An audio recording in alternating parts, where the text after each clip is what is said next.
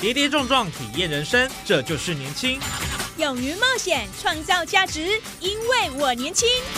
满腔热血，改变世界，年轻我最样。不一样的我们，在不一样的路上找寻属于自己的天空。年轻新势力二点零全新出击，正声广播公司台中广播电台制作，林燕瑜主持。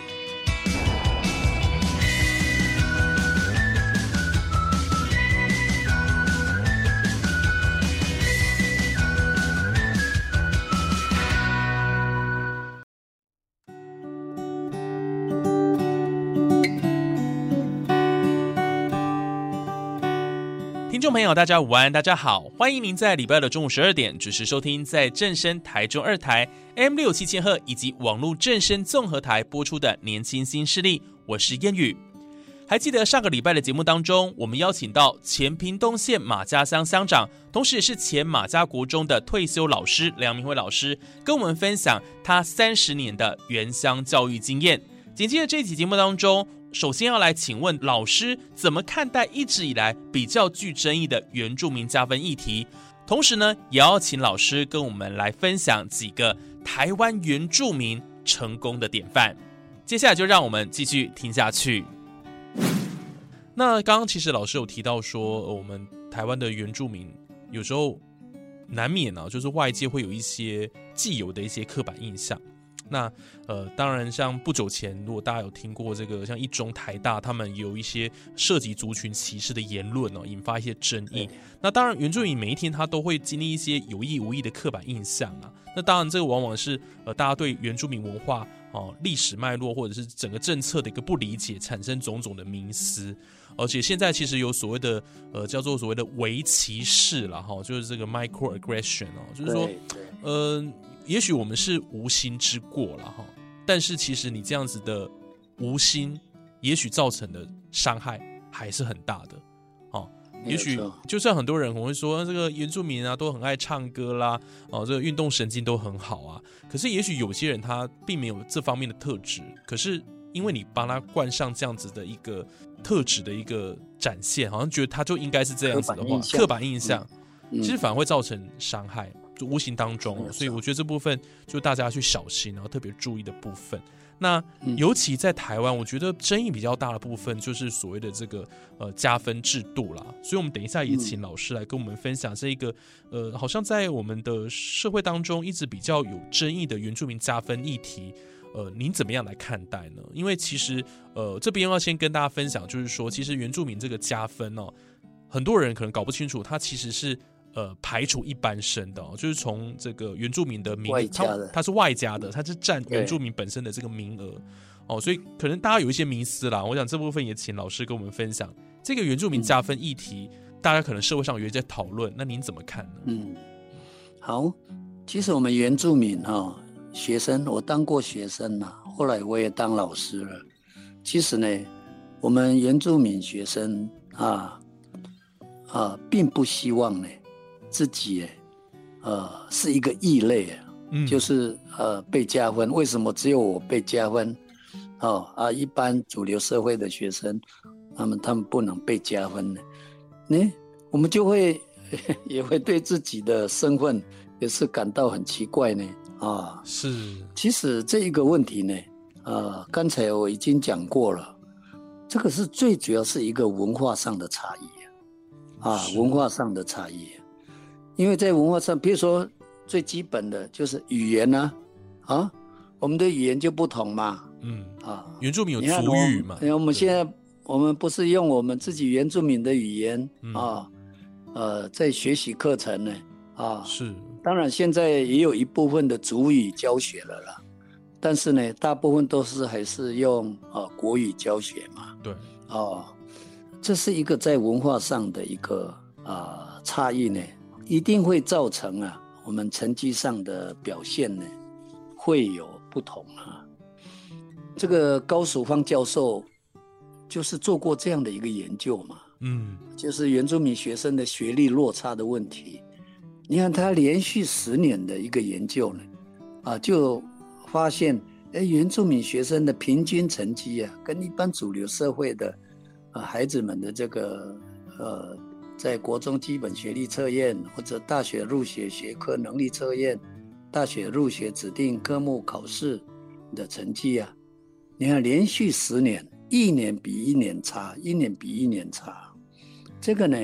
呃，这个最主要就是我们目前的一个教育制度哈、并不适合原住民啊。嗯并不适合原住民，所以这个在别的国家有少数民族、有原住民的这个国家呢，啊、他们都有不同的一个解决的一个方式了，啊、有好几个国家呢，啊、是采取教育双轨制啊，嗯。所以所谓教育双轨制，就是说我们除了我们现在一般主流社会，我们现在用的从啊小从幼稚园、小学、中学哦，这个大学哦、研究所、大博士班哦，这样像这样的一个呃一个就是单轨嘛，嗯，一个单轨嘛，没有其他的轨道嘛。对，那别的国家呢是会为这个少数民族另外开设一个轨道，因为你们的哦文化不同嘛。嗯啊，那当然呢，如果你为原住民啊所有的学生们另开一个呃教育的轨道。啊，这个呃，因为我们是民主自由的国家嘛，啊，这个原住民孩子他如果不喜欢他们自己的呃原住民的轨道，他想要去跟一般主流社会的学生的轨道，他也可以自由的去呀、嗯。啊，可以自由的去，但是呢，国家有为原住民特别设立了一个教育轨道呢，啊，它这个就是属于那个原住民的幼儿园、原住民小学、原住民中学啊、原住民大学，这个一系列这样上去哈啊所使用的那个呃教材，大部分都是跟主流社会不同啊，嗯。哦，就是嗯偏向自己的文化了。对，但是有一些少数的科目还是要共同来学习的啦。嗯但是呢，哎，你看，如果你给这些原住民孩子，他们有自己的一个轨道，他就可以呢，从原住民幼儿园、小学、中学就这样升上去哦，他也不会去到主主流社会的学校呢啊，去抢名额啊。对啊，啊，那这样的话没有加分哦，都没没有加分的问题了啊。嗯那当然呢，这个呃原住民如果呃这个孩子他说他不要参加原住民的教育体制，那他要去参加主流社会也可以了，但是就没有加分了，嗯就没有加分了。这完全是个人自由可以选择的。对，这别的国家呢有啊、这个采用这样子的一个方式呢，我是认为这个是比较啊、比较民主化了，而且也比较人性哈、嗯就是说能够为原住民着想，有他们自己的一个教育体制啊啊，那这个呢呃啊对，将来国家考试国家考试都可以啊啊可以一并考试啊啊。嗯。只不过我刚才在讲的是他们在接受的最基本的教育，国你看幼儿园、国小、国中、高中这些呢，啊，他们至少是可以学习到自己的文化了啊，是，文化就不会消失了，而且呢，呃，这个孩子们所接受的压力啊，就不会像现在这么大了是啊，这是我个人的想法。哦，所以老师这个想法我觉得还不错哎，但是目前就是因为政府没有想到这一块了，那有很多配套措施可能在研究了，哦，有在研究了，他们曾经也是找我哈、去 啊，跟他们一起讨论可行性的一个问题。嗯那、别的国家都有实施了，对连我们隔壁的中国大陆就是采用这样。嗯，所以我想这个未来期待一下啦，看能不能就是把它推行出去了哈，也才才不会造成说呃大家会有一些呃不理解或误解的冲突啦。因为现在就是全部都呃整个制度都是一样的，大家全部通用。啊，但是对。你又用了这个加分，那难免有的人就会觉得不太平衡，所以一一般人就会不理解了哈。那对对，对，好，那这部分就是等待我们后续了哈，我们政策上去做一些调整。好，那老师您就您的观察，就是说原住民学生他具有哪一些特质？还有就是说，怎么去提升孩子对原民文化的认同感？因为其实很多的这个呃原住民朋友，他们现在半数的人都在都市当中生活，也许他们对自己的这个文化也会慢慢慢慢哎有点陌生这样子哦。没有错。对，那这个部分呃怎么去嗯调整提升呢？嗯，好，我在原住民学校，我跟他们相处了三十年了。嗯，其实我对这些原住民孩子呢，我是呃非常喜欢的，因为呃有在原原住民啊偏远地区当过老师的，大概都知道，这原住民孩子呢啊，虽然学业成绩啊比都会区的孩子稍微差一点，嗯，但是呢，他们的个性都很纯真善良哦，呃对，啊。那当然有一点害羞，害羞跟呃有一点保守了，这个是呃通常偏远地区的孩子们是呃是有这样的一个特质啦。嗯但是呢，我以前所呃教过的原住民孩子呢，我觉得他们都很懂得感恩呢。啊，他们呢，你看到现在哦，我以前哦，我以前在这个。我是民国六十八年开始当老师，哦，六十八年，嗯，哎，你看，一直到现到现在呀，我以前教过的学生，到现在都还在办同学会哦，然后每年都要请我去参加他们的同学会哦。啊，你看看这个是呃，这些孩子们还蛮懂得感恩呐、对，感谢啊老师的，嗯哎，比如说呃我的生日啊，或者是说哦遇到教师节啊，啊。他们都会捎来问候了哦，啊，这个有时候他们听到我好像住院啊，或者是师母住院，那他们都还会还会来探望我们哦。嗯，这个呢，都让我哦很感动，很感对动。啊，好贴心哎呢，嗯，这群孩子们呢，呃，他们呢很有感恩之心的，而且学生都很尊重长辈啊，嗯。啊，还有学校的老师啊。或者是公务人员哦，在我们呃原住民地区呢，啊，都看得出来，这些原原住民学生呢，都很有礼貌啊，哦，很尊重长辈啊，而且千万不要小看这这群孩子们，虽然他们在学业方面呢、啊，那是因为呢，他们所处的环境比较呃保守，比较偏远嘛，所以难免呢。啊，可能对于啊课外读物可能都看得少，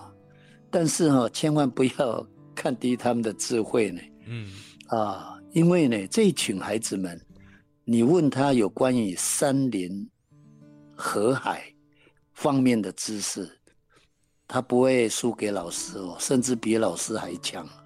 比如说 山林，就山上的森林啊，哦，也。还有河流啊，嗯哦，还有海，因为有些原住民是靠近海的，哦，这样山林河海方面的这些知识，他甚至是可以当我们的老师呢，啊、哦，你看这个，这个我自己本身我在书里面也都有提到过了，哦，哎，我刚刚开始会有一点，嗯，瞧不起他们，因为他们在纸笔测验好像都。比不上都会区的孩子啊，哎，但是后来他们带我去露营，带我到那个啊森林里面，到河边，我就发现呢，哇，他们在那边呢活得很自在啊，而且处处照顾你啊，啊，是啊，所以到底谁是谁的老师哈、啊，有时候很难讲呢，真的、啊，所以呢，不要看低啊这个原住民孩子的一个智慧啊。嗯，那当然，就像刚才主持人所讲的，我们往往都会有那些刻板印象，以为原住民孩子只会唱歌跳舞啊。哦，其实不止啊，哦，因为啊、呃，这个呃，我们也都知道，现在是一个多元智慧的时代嘛。哦，这个有好多的呃，这个教授呢，都出版过书本呢。尤其最有名的，像那个哈沃德·加纳哦，他呢呃提出了那个多元智慧理论，有没有？嗯哦，他是美国哈佛大学的一个教授嘛，他呢，啊、说这个人的智慧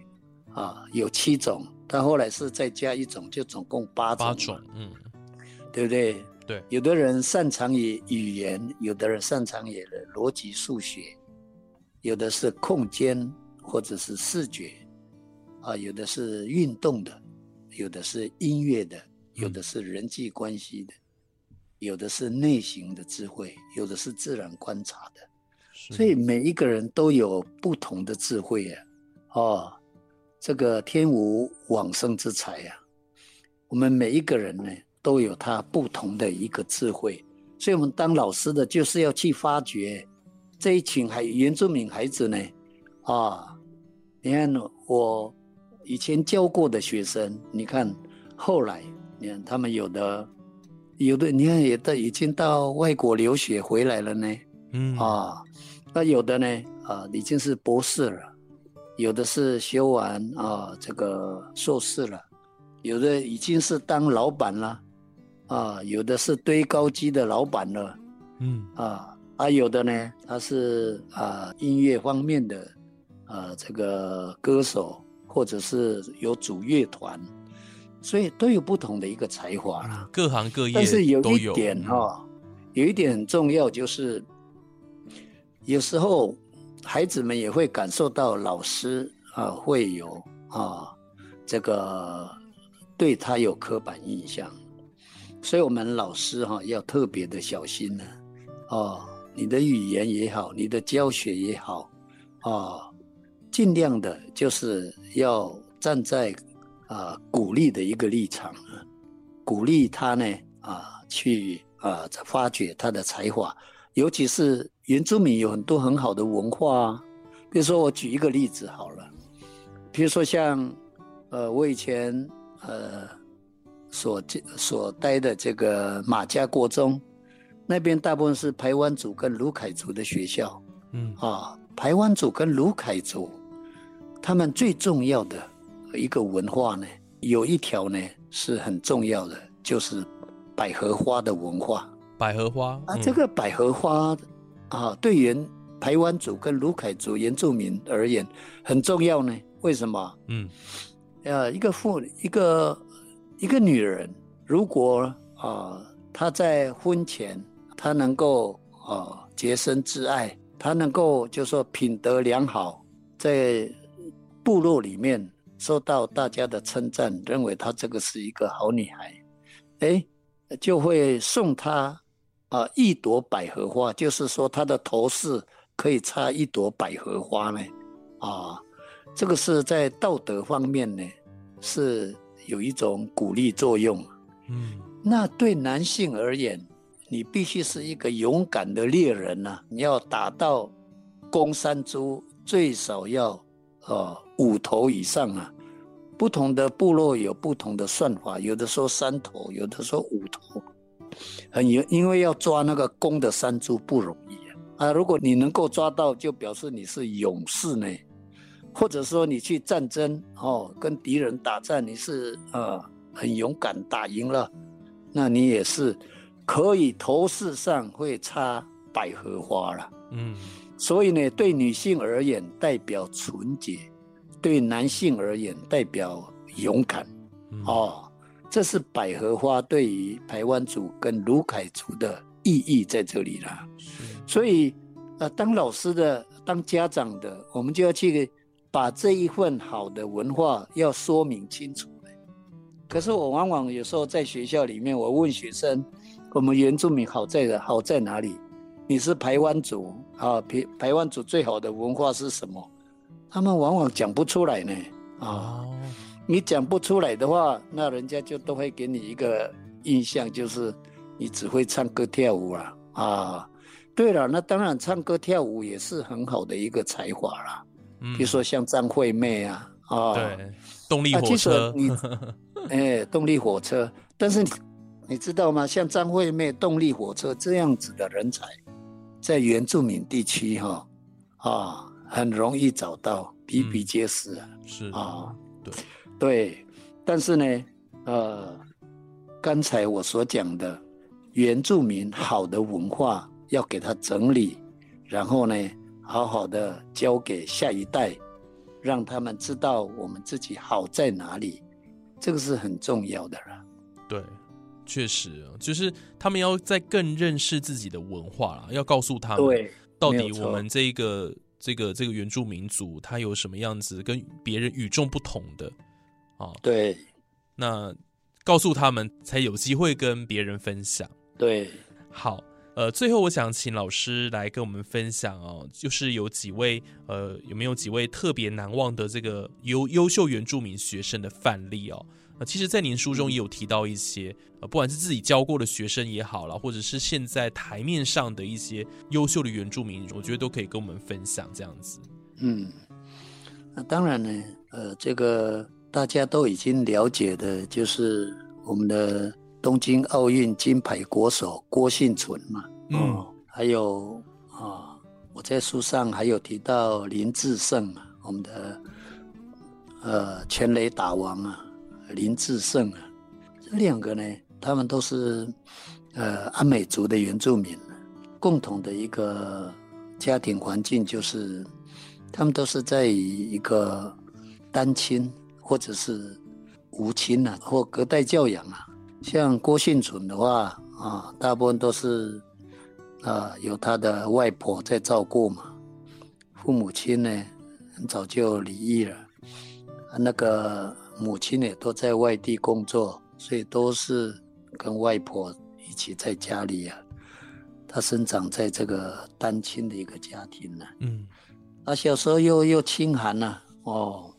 你看他曾经描述说他们家境可怜到什么程度，就是没有房子啊，哦，他们呢有一阵子还被搬到公寮啊，哦去住啊，或者是借住在亲戚的家里啊，穷到那个程度啊，嗯啊，啊，这个一天三餐呢，也有时候有，有时候只有两餐，有时候只有一餐呢。但是呢，他真的是很值得我们学习的，就是他并没有因为这样子的一个环境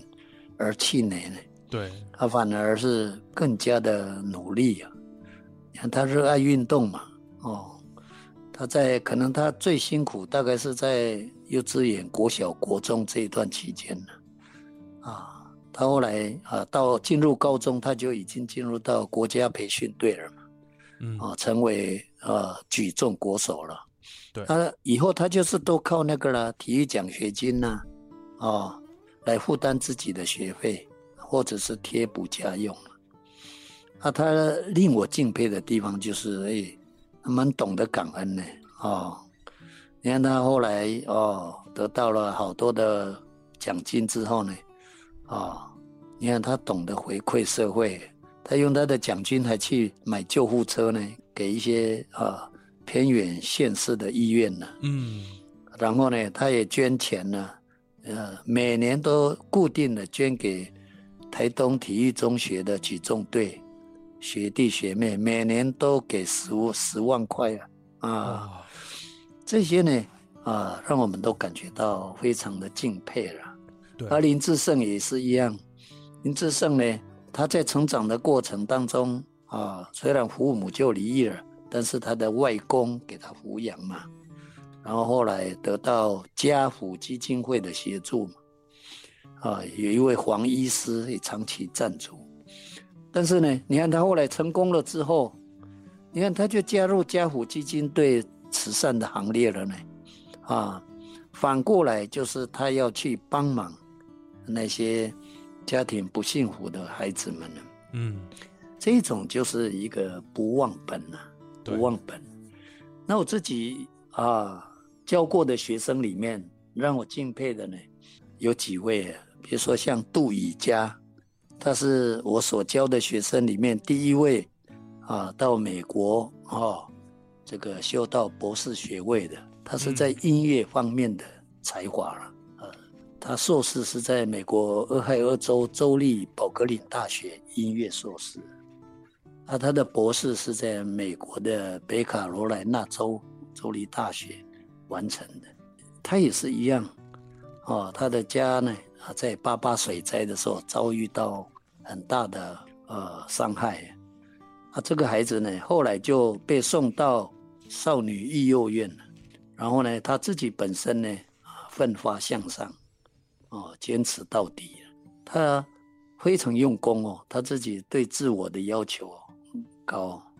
然后又很谦卑啊，不向命运低头啊。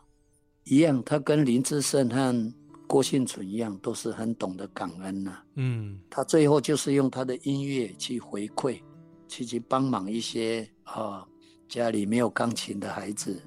去帮忙一些啊呃有音乐才华的原住民孩子嗯，哦，这是他回馈社会的一些行动啊。是，当然，我的学生里还有一位现在是国家拳击教练啊，现任的国家、哦，国家总教练叫柯文敏嗯哦。柯文敏呢，哎，他小时候他的父亲希望他当一个呃长跑马拉松的选手啊，因为他的父亲是马拉松国手，但是他他不喜欢呢、他喜欢哦那个哦这个 T T 啊。打打的啊啊，那个 跆拳道啊、柔道啊、拳击啊嗯啊，小时候就可以看得出来，他在小呃学校，你看下课的时间，我有时候观察他呢，诶，哦，这个跟同学玩都是哦，不是跆拳道就是拳击。从小学你就大概可以从他的外显行为哦，可以看得到了。对，啊啊，这个人他非常的谦卑啊，有礼啊，嗯。非常尊敬啊师长啊，也喜欢见义勇为，乐于帮助别人。嗯。啊，很难得的一点哦，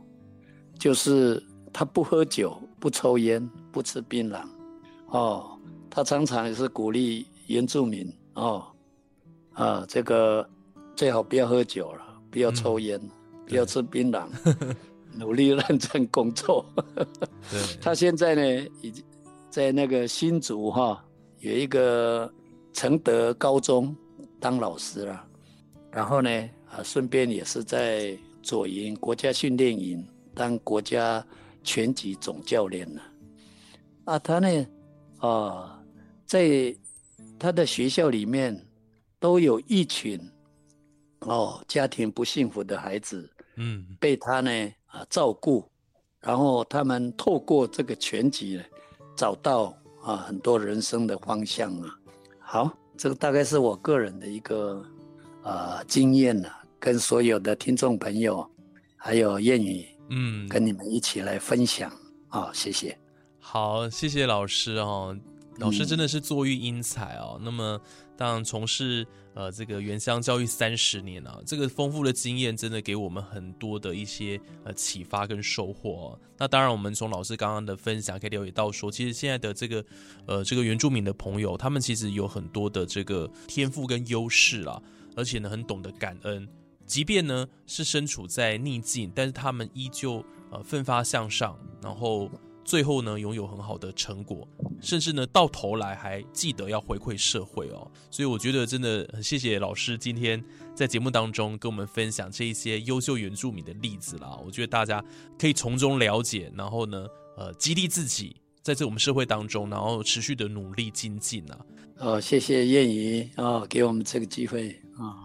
好的，当然呢，我们这个今天跟大家分享这个台湾原住民学生的美丽与哀愁哈，这个是梁明辉老师哈这个第三本作品啊，希望大家多多支持。那目前呢，在这个实体书店跟线上哦网络书店，我想都可以买得到。